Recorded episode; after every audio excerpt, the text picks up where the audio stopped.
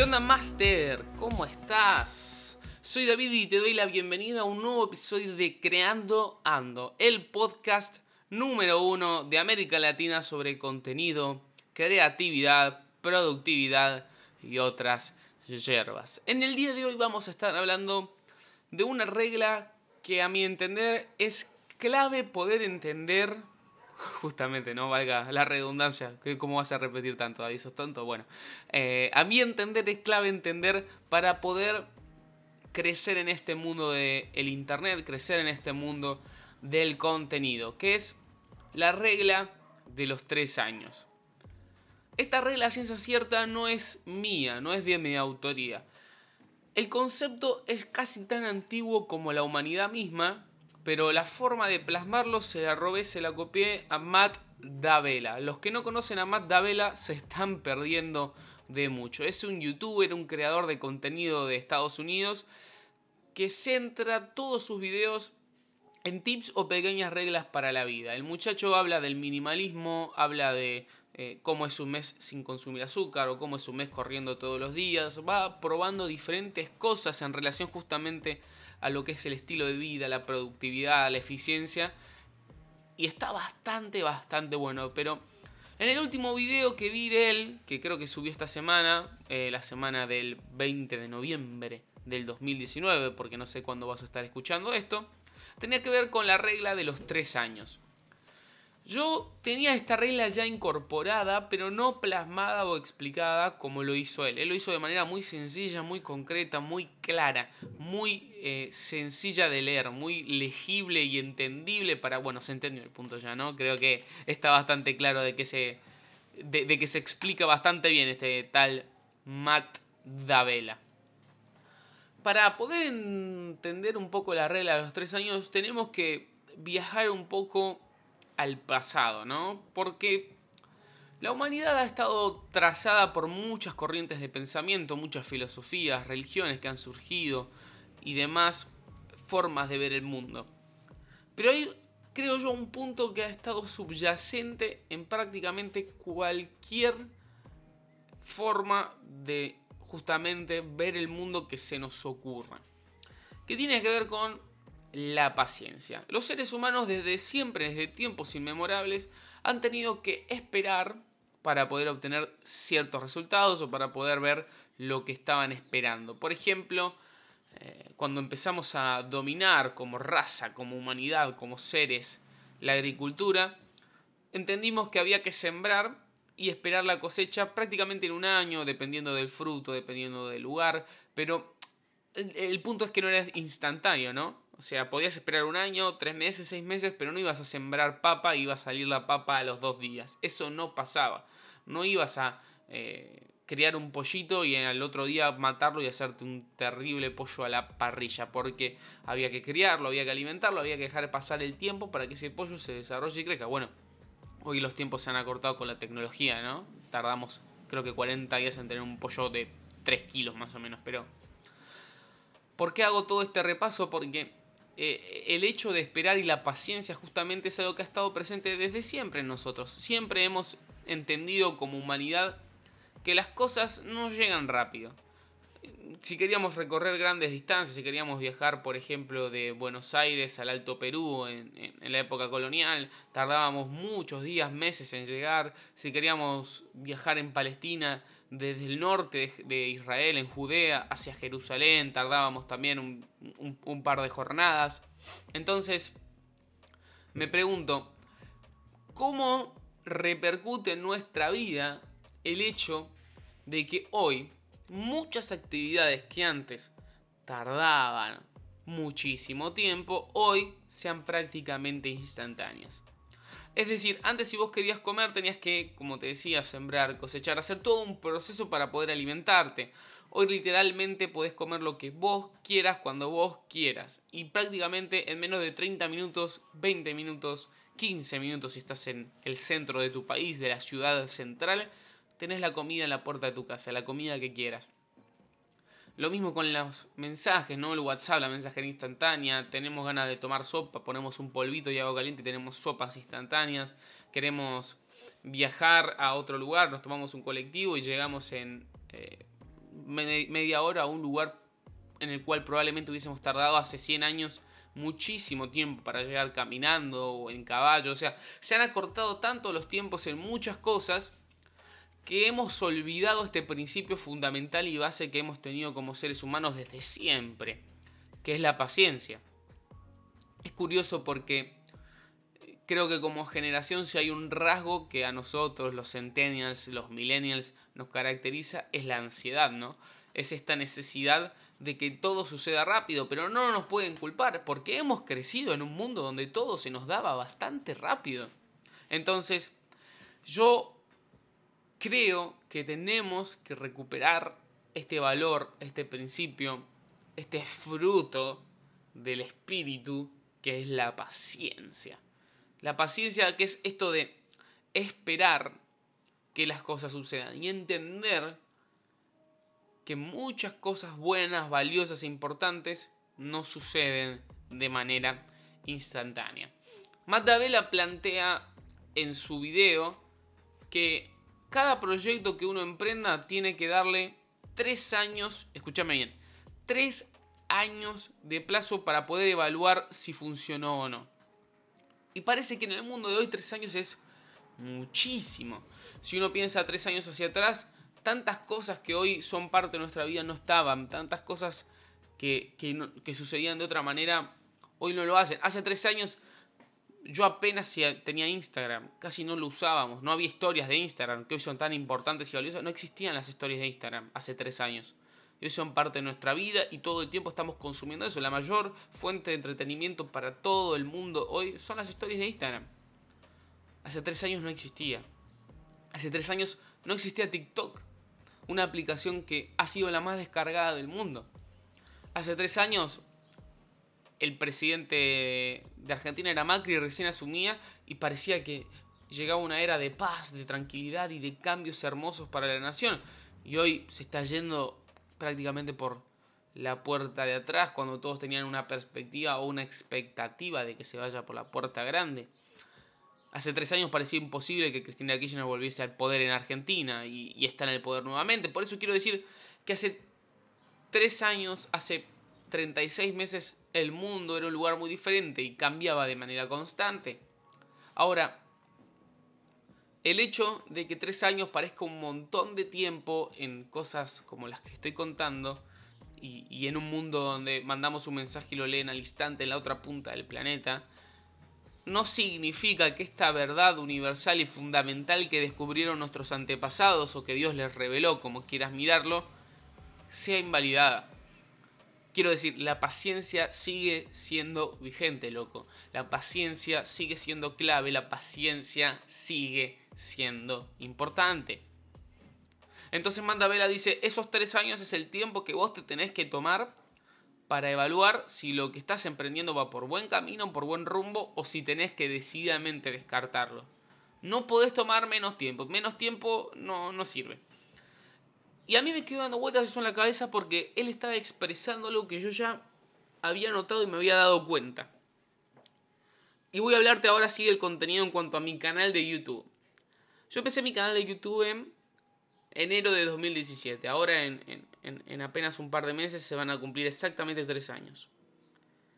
Cuando yo empecé en YouTube, no tenía contactos, no tenía familia conocida en los medios, ni gente famosa que me rodeara. Literalmente tenía 300 amigos en Facebook y 200 seguidores en Instagram. Y esa era toda la gente que hace 3 años podía llegar a ver mis videos de manera orgánica. las demás personas no me conocían.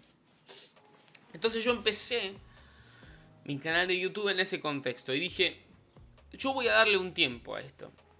No sabía cuánto. Me puse en principio dos años. Esa fue mi, mi idea original. Voy a intentarlo dos años y voy a ver si después de estos dos años la cosa camina. Si la cosa camina, renovamos el contrato un año más. Esa sería un poco la, lógica con la que yo empecé. Yo inicié el canal como contaba en enero de 2017 y tardé 8 meses, escuchen bien, 8 meses para llegar a los 1000 suscriptores. En agosto de 2017 yo llegué a 1000 suscriptores, que para mí fue un hito increíble porque como te decía, representaba tres o cuatro veces más la gente que a mí me rodeaba y me seguía en redes sociales. Entonces, 8 meses en subir videos cada semana, 8 meses de estar cada viernes creando contenido y subiendo contenido. 8 meses para mil suscriptores. Pero yo sabía que estaba jugando un partido largo, un partido de ida y vuelta. Yo sabía que esto no era una carrera una de velocidad, no eran los 100 metros llanos, esto era una maratón. Y las maratones son carreras de distancia, de horas, de mucho tiempo. Yo sabía que no era sencillo el camino de crear contenido. El hecho de ser un youtuber y de generar una audiencia, yo sabía que no iba a suceder de la noche a la mañana. Sabía que no había posibilidad de, del momento cero largar un video que esté bueno, que sea viral y que tenga 2 millones de seguidores. Yo sabía que no me iba a pasar eso. Que tenía un gran camino por recorrer y así lo encaré. Entonces el setear mi cabeza con este ingrediente fundamental, con esta piedra basal humana que es la paciencia, me hizo recorrer el camino con cierta tranquilidad. Entonces, terminó el primer año y yo creo que tenía 1500 suscriptores, una cosa así. 12 meses para juntar 1500 personas. Yo quiero hacerte una pregunta. ¿Vos estás dispuesto a hacer videos todas las semanas durante un año sin que nadie te mire? ¿Vos estás dispuesto a crear contenido cada viernes o el día que sea para 50, 100, 200, 300 personas? Porque si no estás dispuesto, entonces no va a haber recompensa al final. Si no estás dispuesto a hoy a hacer ese sacrificio y a entender que estás sembrando para cosechar en un futuro y que eso va a venir en el tiempo, entonces no tiene ningún sentido que sigas escuchando este podcast o que sigas pensando en dedicarte a crear contenido. Déjame decirte algo.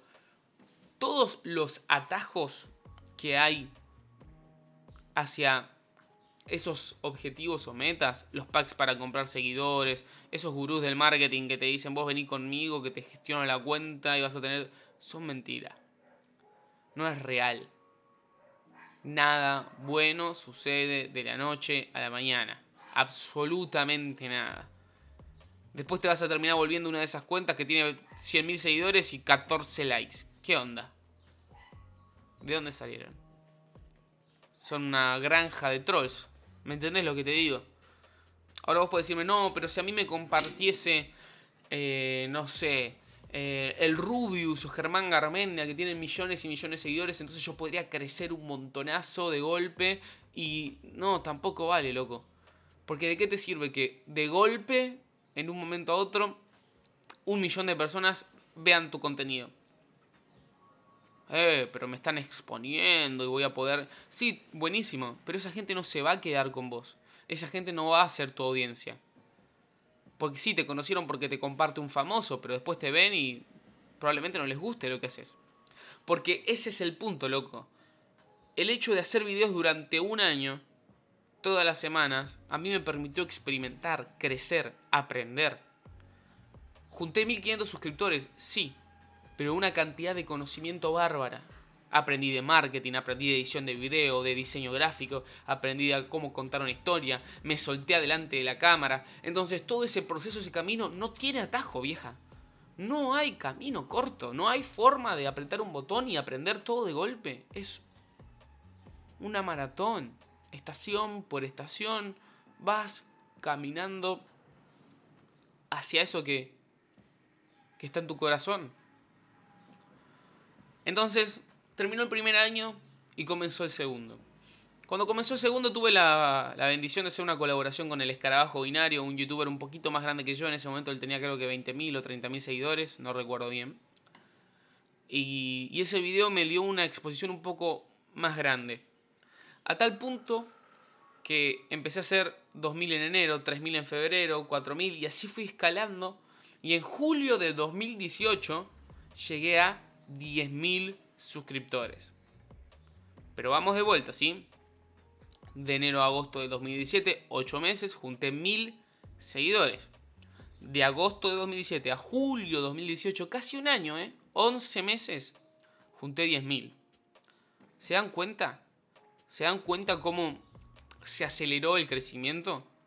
Tardé 8 meses en juntar 1.000 y tardé 11 en hacer 9.000 más. ¿Por qué?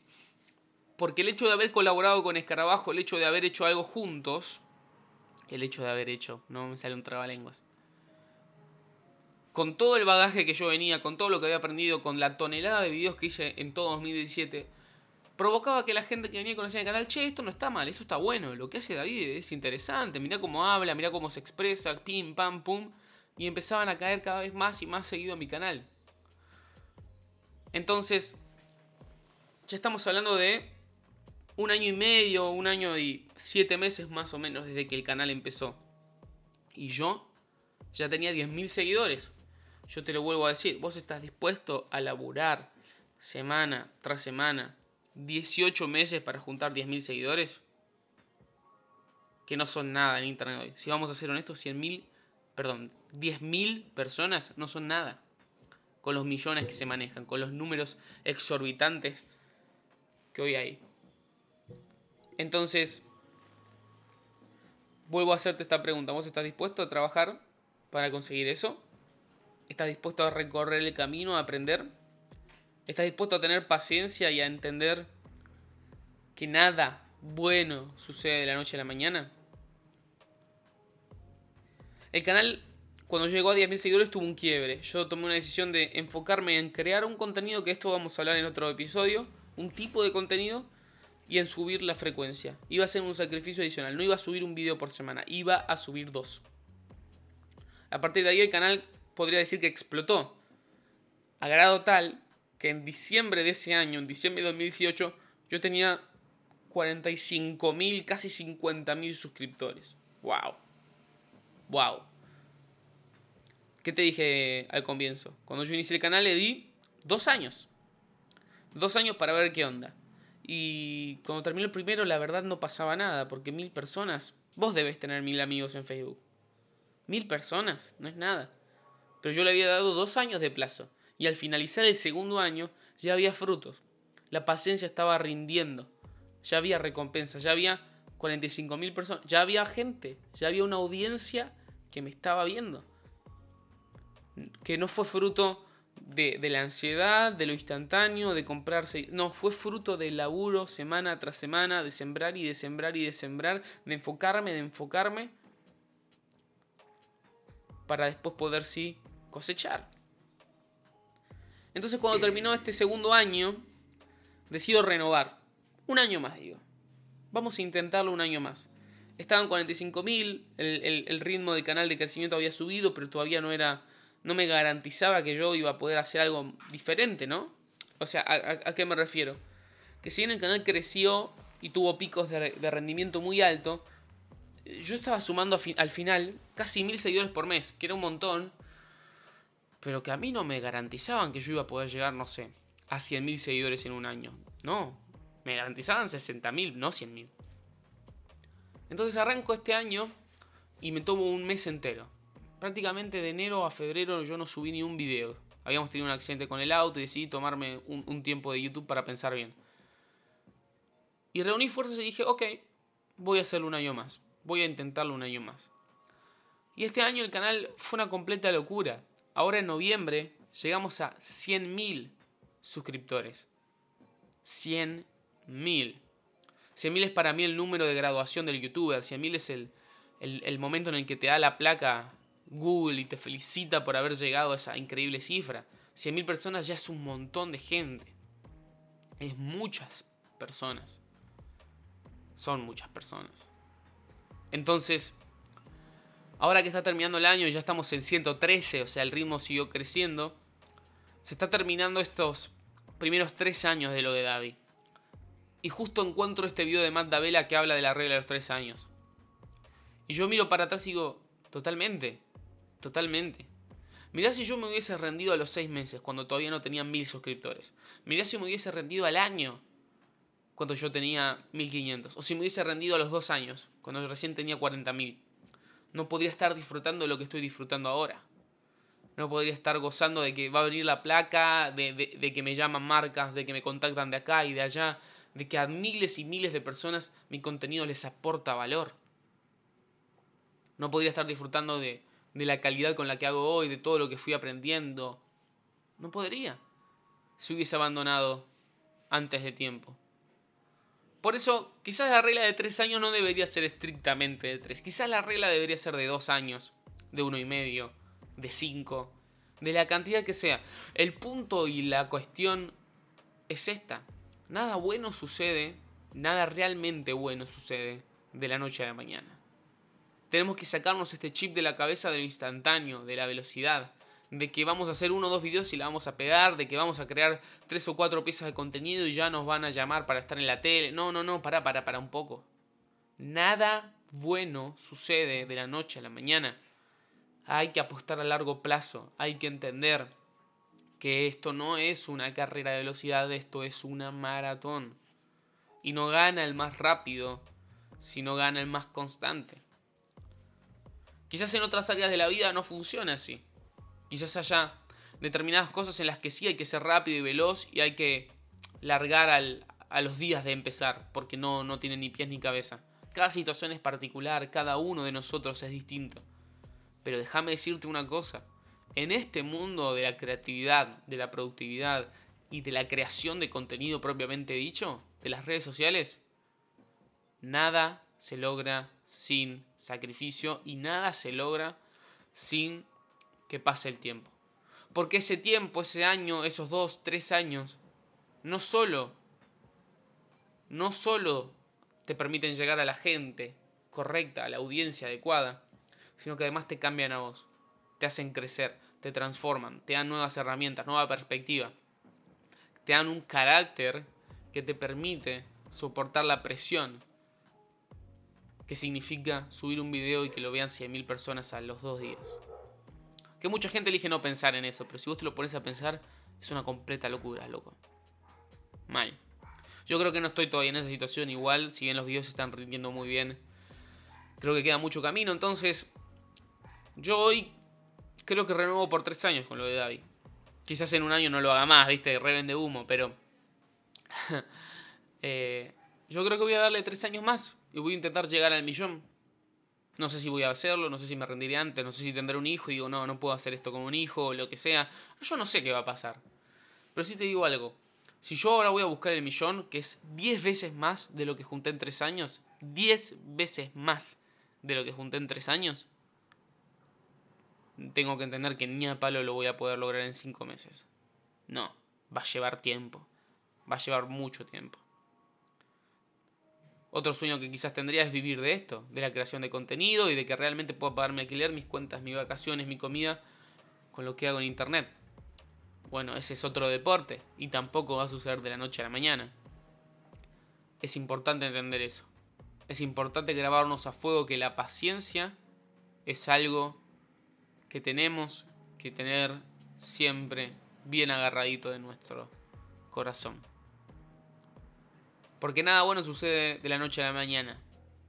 Y porque la regla de los tres años puede ser la regla que te lleve de ser un tipo ansioso, un tipo que se rinde fácilmente, a alguien que de manera increíble trasciende las fronteras de su mundo y llega, no sé, a 100.000 personas. Esto fue el segundo episodio de Creando Ando, el podcast número uno de contenido, productividad y creatividad del continente.